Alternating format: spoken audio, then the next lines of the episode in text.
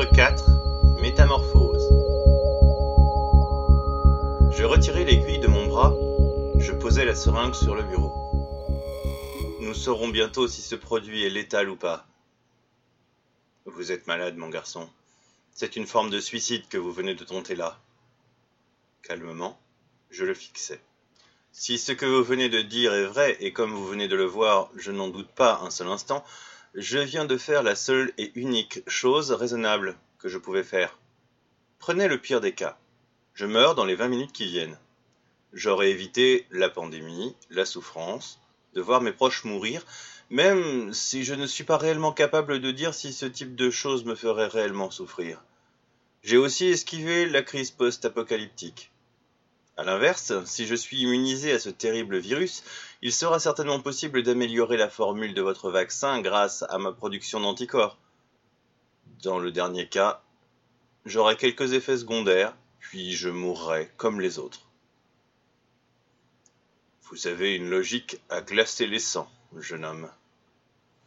Je suis un psychopathe, monsieur. Je suis capable de tuer un homme sans remords si l'obligation s'en fait sentir. Vous êtes sûr de ça? C'est ce qu'en dit mon psy. Personnellement, je ne me suis jamais trouvé dans une position où la mort d'un homme était nécessaire. J'ai déjà frappé des garçons de mon âge, mais ça n'a jamais été plus loin. Je suis pragmatique aussi. Votre personnalité est intrigante. Savez-vous combien de temps cela va mettre à agir? Je pointai mon bras à l'endroit de la piqûre. C'est une version inactivée, enfin, nous l'espérons, du virus Z8N4. Le Z représente un acide nucléique synthétique très peu immunogène. Ce virus provoque la mort sans fièvre, à moins de faire une réaction auto-immune aux cellules modifiées par la fonction du virus. Dans ce cas, c'est nettement plus douloureux, mais c'est très rapide. Je ne peux pas dire ce que cela provoque réellement. La plupart des sujets de test sont morts dans les 8 heures suivant l'injection. Les centiles de la période d'incubation varient entre une et quatre heures. Je vais prendre quelques précautions. Normalement, je ne serai réellement contagieux que dans une à trois heures. Il est aussi possible que vous soyez mort. Je vous tiendrai au courant par SMS, j'ai votre numéro. Sans perdre plus de temps, je rentrai chez moi. Pas de vertige, pas de sueur froide, pas de modification du rythme cardiaque. Je pensais alors que je calfeutrais hermétiquement ma chambre que j'avais passé le plus gênant. Une légère crise respiratoire passagère. C'était faux. J'avais pris la précaution d'indiquer sur ma porte de chambre, sous le symbole biohazard, qu'il ne fallait pas l'ouvrir sans une zone de décontamination, en espérant que mes parents comprendraient, lorsqu'ils rentreraient, qu'il n'était pas bienvenu de me déranger. Mais ils n'en firent rien. Je m'éveillais dans une chambre blanche d'un hôpital. Le téléviseur indiquait que j'avais dormi 98 heures, soit trois heures de plus que la date présumée de l'apparition du patient zéro.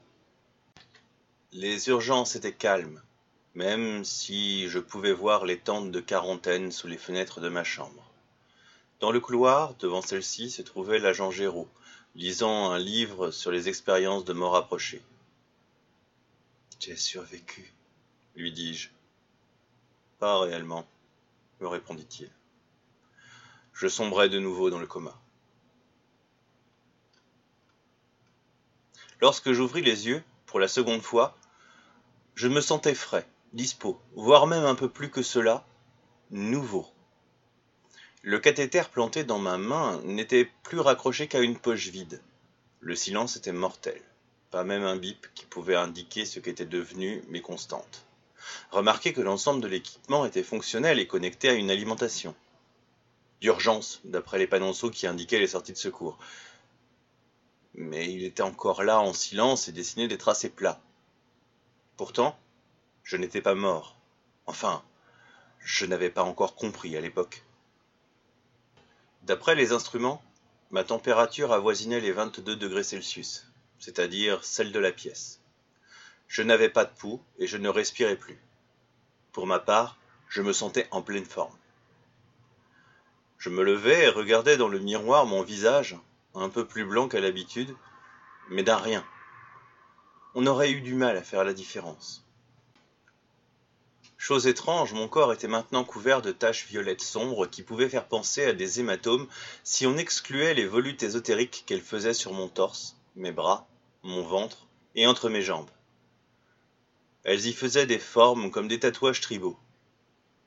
Bien sûr, ça ne me procura aucune peur, ni même un sursaut de surprise. Le virus, même inactivé, avait fait son œuvre en modifiant mon corps pour qu'il soit un autre parfait. La transformation qui avait tué les cobayes de laboratoire avait fait de moi autre chose.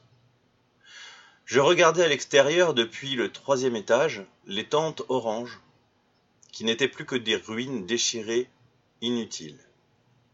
Une odeur pestilentielle me parvint à travers le verre qui fermait la fenêtre.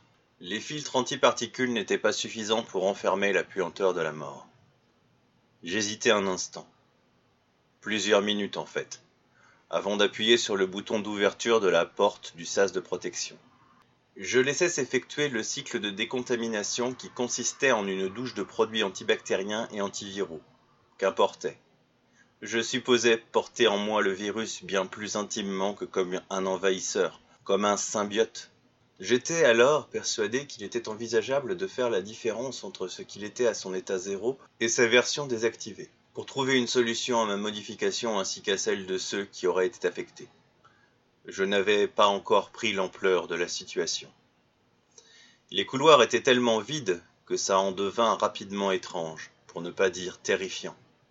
Pas en raison de l'insécurité latente, j'aurais été incapable de la ressentir, mais bien à cause de ce que cela impliquait. Si un endroit comme un hôpital de dernière gamme pouvait être totalement affecté par le virus, il fallait supposer que l'ensemble de l'environnement l'était aussi. Je commençais à découvrir des cadavres, mutilés, comme si on les avait dévorés, démantibulés, comme si on les avait frappés avec suffisamment de force pour rompre les os ou pour disloquer les articulations. Sans tête, comme si on s'était acharné à les réduire au silence. À chaque marche que je descendais vers le rez-de-chaussée, l'odeur augmentait d'intensité pour devenir suffocante. Mon hoquet me fit comprendre que même si ce n'était pas énorme, je respirais encore, contrairement à ce que j'avais cru au premier abord. Arrivé dans la rue, je pris l'ampleur du mal. L'environnement était au niveau de l'Apocalypse. Pas la révélation de Saint Jean, mais celui de Romero.